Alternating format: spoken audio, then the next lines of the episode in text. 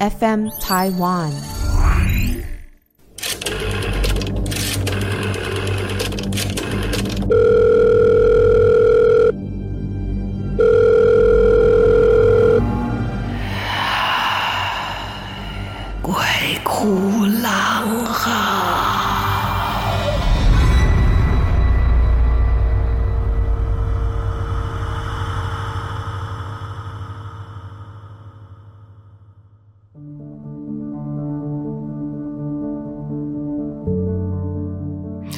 好，欢迎来到鬼哭狼嚎，我是郎祖云啊。今天的节目依旧，我们要在这个暑假的时候提供给大家一些额外的冷气。听到的就是我们听众的投稿，先来听听两个小故事，蛮我要怎么说呢？也不能说有趣吧，也不太有趣啊。好，希望你听的时候不要觉得不开心就好了啊。投稿的是来自小车子。发生在小车子国三毕业前，一群快要毕业的小屁孩相约在其中的同学家聊天聚会啊，一定是叽里呱啦吵个不停。大概有十几个小朋友，哎，天啊，十几个国中快要毕业的小孩到谁家啊？谁家肚量这么大？那一定跟那个你知道打了仗一样，回去以后一定好一番收拾啊。总之呢，这十几个小屁孩，其中有个女生叫小慧。这个小慧平常啊，她讲话都细声细气的，而且她的个性呢，非常的温文儒雅。哇，小朋友用这个形容词真的太特别了，应该就是比较文静了，哈。那天啊，大家玩着玩着，小慧就小小声的说：“想上厕所呀。”因为一楼的厕所有人正在用，她就跑去了楼上的洗手间。那个时候大家聊得正开心啊，哇，稀里哗啦、噼里啪啦的啊，可能在聊着之后毕业之后的愿景啊，或者是学校大家在一起的时候曾经发生过的一些事情。过了好一段时间才发现，哎，小慧人呢？嗯，最后听到的是去上厕所呀，怎么会去那么久？就大家正要想要上楼去关心一下小慧的时候，小慧就自己下楼了。可是平常呢，这个讲话细声细气又很温和的这个小女孩，突然间脸色不太对劲，低着头，而且披头散发。跟小慧比较要好的朋友、同学都以为她不舒服了，就上前要去关心她。可是样子不太对劲的小慧，也做了一件让大家没想到的事，她用力的一把把同学推开。跟他要好的同学被莫名其妙的推到地板上，平常连水桶都搬得不太动的这个小慧哪来这么大力气啊？其他人觉得非常错愕，正要靠过去的时候，小慧突然间开始大吼大叫。这都是平常时的时阵哦，讲话跟他棒嘞，但是这时阵讲话跟他无杠嘞，而且发出来的声音就像一个男的，声音非常低沉。吓坏了！哎呀，这不是我们认识的小慧啊！她原来那些温和有礼、细声细气，怎么会大吼大叫？大家大着胆子问她说：“小慧，你怎么了？”很想去拉住她。小慧操着男性低沉的声音，大声地说：“不要碰我！不要碰我！不要碰我的！你们去死！去死！去死！”一个比较靠近他的男同学，三两下就被他推倒了。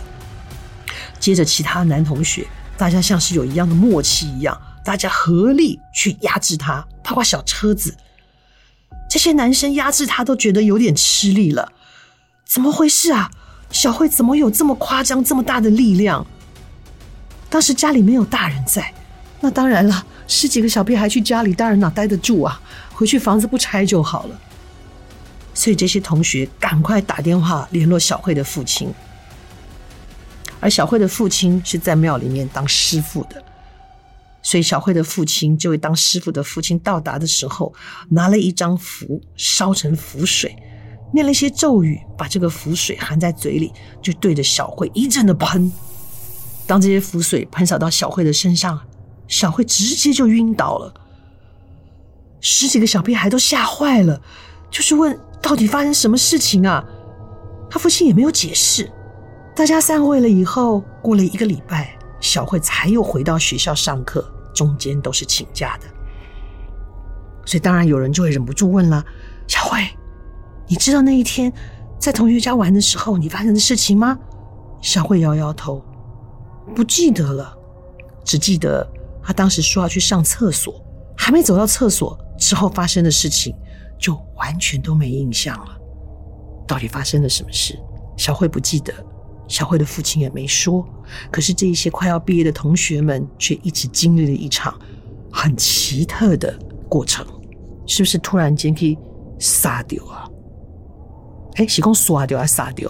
刷掉，刷掉，因为讲错了是不一样的哈。刷掉啊，不知道什么东西刷掉啊，所以小慧发生了这样的事情啊。还好，小车子呢的同学朋友们应该都之后都还蛮安定的，好，也没听说小慧发生什么事情。总之，还有一个在庙里修行的父亲会保佑他。接下来的投稿人是珍珍，他说：“郎姐你好，我是新的郎粉，谢谢你。听着我的故事，让我们的珍珍想起一个关于他外婆去世的时候发生的事情。珍珍的外婆在十六年前过世了。”那时候，珍珍的儿子才一岁多。在外婆头七的前一个晚上，也就是外婆走的第六天，因为呢，珍珍的舅妈带着珍珍的母亲还有阿姨去帮外婆买要烧的这个小衣服，所以提早离开了灵堂。那天晚上，就只有珍珍跟自己一岁半的孩子在家里吃饭。在喂儿子吃饭的时候，儿子突然指着楼梯口叫：“阿祖。”阿祖一开始还没听清楚，又再问了一次，说：“你说什么？”比较大一点的女儿就说：“哦，弟弟在叫阿祖。”这时候的珍珍回头看着楼梯口，然后心里面不知怎么的，就对着外婆说：“呃，舅妈他们去买漂亮衣服给你哦。”哦，再有一次是外婆告别式的当隔天，去了大阿姨家，因为。在外公过世以后，大家就把外婆从乡下接过来住到大姨家。那大家想要整理一下外婆留下来的东西。这个时候，他的侄女十三岁了，把这个珍珍叫到楼梯说：“阿姨，我跟你说，你不要生气哦。刚刚弟弟一直说啊，坐在那楼梯。哇，这一下珍珍真的相信了，因为小朋友的眼睛是很通透的，真的看见了。”哼，外婆也很可爱。她竟然托梦托到在台北工作的表妹家里面，因为外婆的牌位是供奉在二舅舅家。她有一天跟表妹说：“跟你爸说哦，那个佛经啊，佛经不要整天晃，就差啦。啊，海外都无法都休困啊。”表妹打电话回家求证，果然舅舅家里放的佛经是一天二十四小时，二十四小时的一周。整天放个不停，所以阿嬷就托梦跟表妹说：“那个佛经不要整天放，啊，那就惨啦。”好可爱的外婆，也是啦，哈。但是久而久之会习惯。我母亲就是天天在家里放，而且就在我跟她说：“哎，你家里有一个嗯嗯嗯的声音之后呢，她会错我的意思了，她把它放大声了。”所以现在听到的不是嗯嗯嗯，现在听到回家听到就是南无阿弥陀佛，南无阿弥陀佛。唉，就要尊重妈妈哈，就让她放着吧。嗯，所以每次回家就一直听到，我是不排斥啦，只是觉得人家讲话的时候真的蛮吵的。好，那错愕又来讲了一个故事啊。这个是分享呢，之前错愕带小孩去露营发生的事情，还蛮令人惊吓的哦。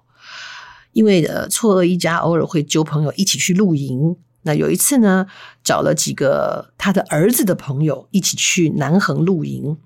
这露营区的这个营主啊，说：“哎呀，我们这个露营区的下方有一个秘境，可以玩水的地方哦。”第一天到达的时候，一群人浩浩荡荡的就往山下去了。那以为呢，路边那个溪流就是营主说的玩水的地方。第二天，营主来打招呼，才发现说：“哎呀，根本就跑错地方了。”哦，是另外一个溪流的一块地方。营主就很热情的跟大家说：“哎呀，路要怎么走？要怎么走？”那反正隔天第二天是上班日，也不会有新的露营的朋友，所以呢，就请大家去他推荐的玩水地点，回来再来煮中餐，再来把帐篷收掉等等的。在这个营主介绍的这一个玩水的秘境，没有发生什么特别，水很干净，也很凉爽，啊、啊，只有呢，他的先生到现场的时候，微微的有觉得人有点不太舒服，就特别提醒现场，啊、呃，有的这些孩子们啊、不要超越啊、太远的地方，因为他先生的后方往上游走，都是一些巨石，玩着玩着，其中有一个。啊，爸爸说要带着孩子往上攀石头，去上面看看不同的景致。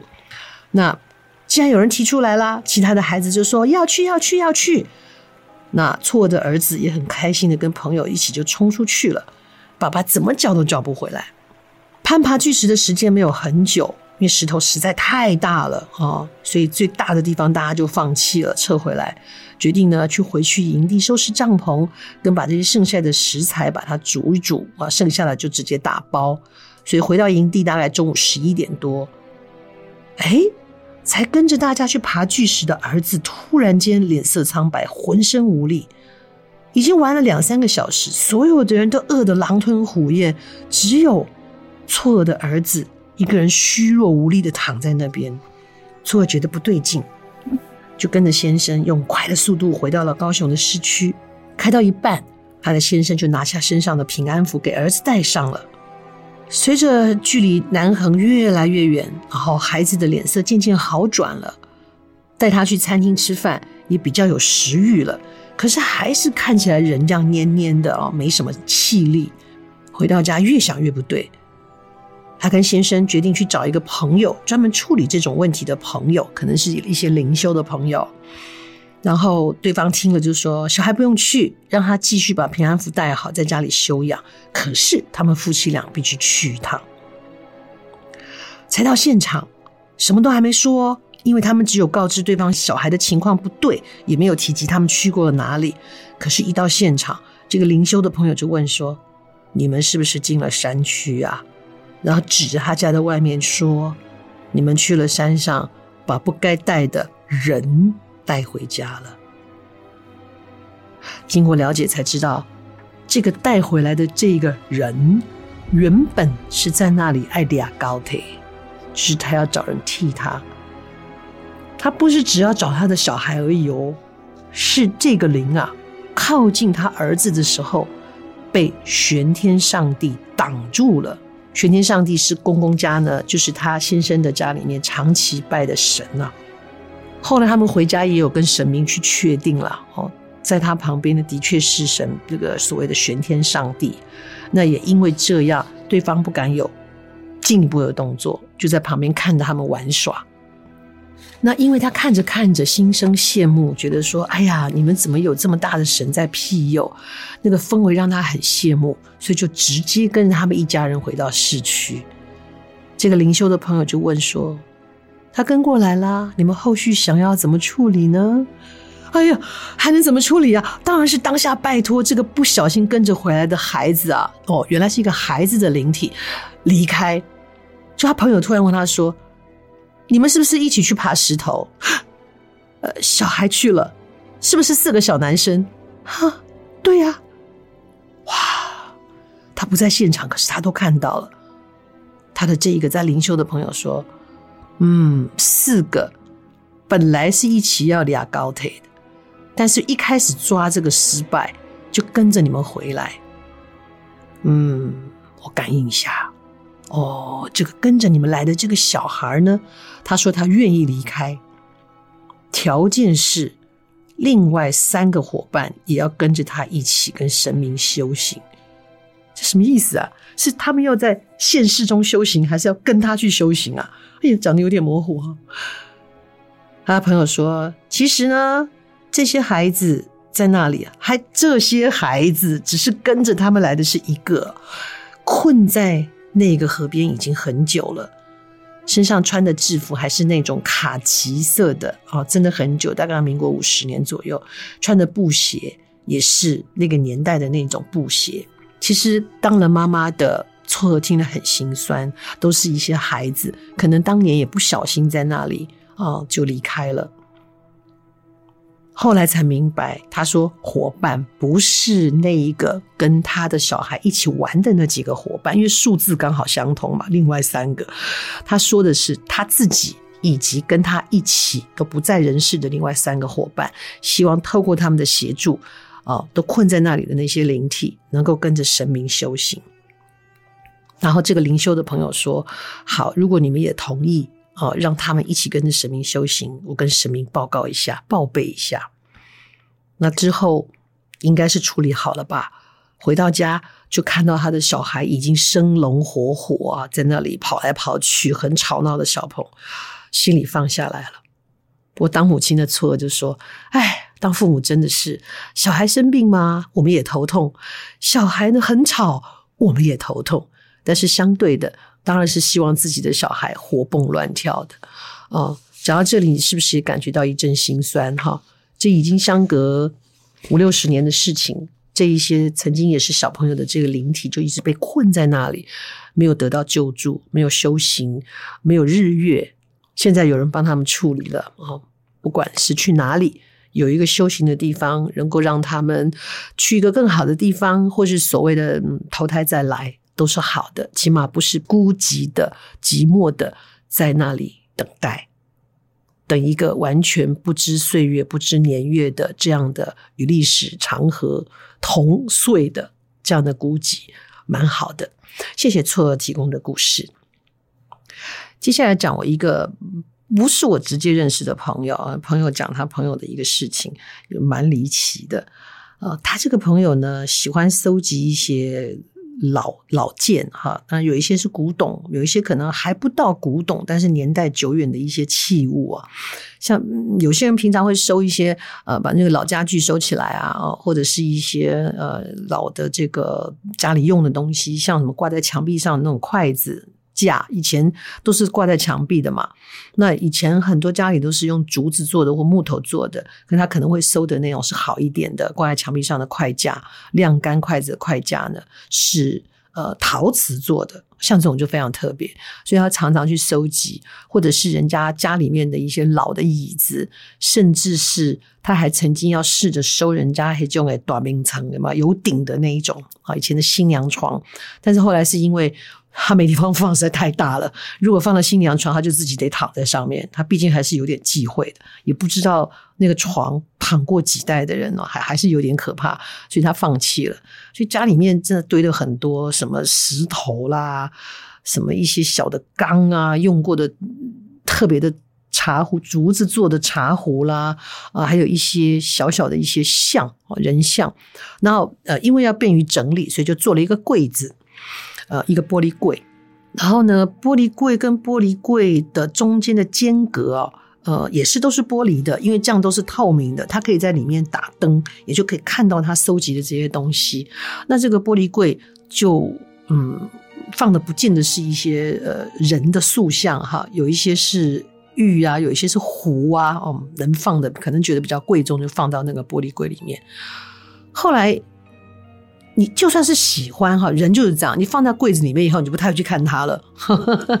它也好一阵子啊，就是偶尔看一看，偶尔看一看。有一天就突然发现，啊，因为他有一个，就是他这个朋友收集的这个人的这个雕像里面啊，有一个是真的比较久的那种做法，就是他整个身体是一体成型的，可是那个头部的地方呢是一个洞，也就是头的那一块，它其实是一个像插销一样的，那头这样插进去。哦，那整个像才是完整的啊，所以那个头是活动的。那结果呃，还有就反正就是那个那个像很特别，因为很古朴，他就放在那边。因为那个头是活动，他有人就发现，嗯，这头为什么往右边去了？然后他的东西，他一个人住啊，不会有人动他的东西啊。他也想说，是有地震吗？他不以为意啊，就把那个头转回来。那因为发生这个事，人就比较在意。过几天呢，他又看，嗯。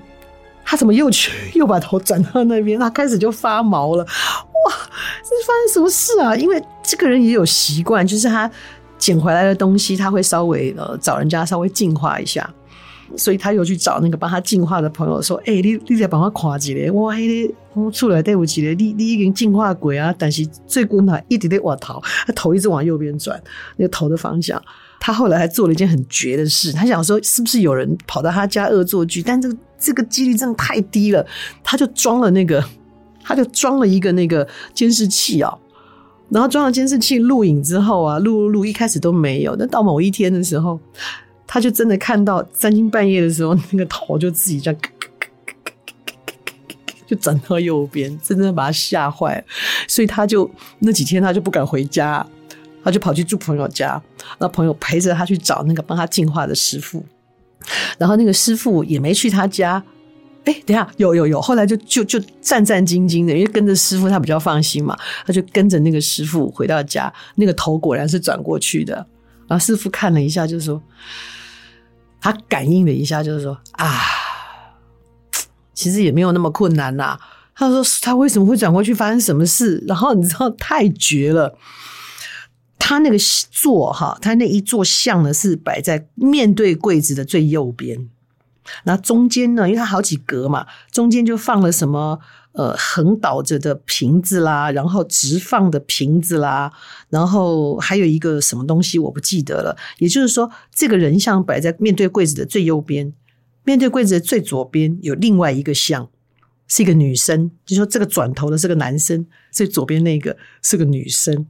然后呢，那一个帮他净化的师傅就是说啊，他就想跟他坐在一起啊，啊，你把他放那么远，他只好一直转头看他，要命啊！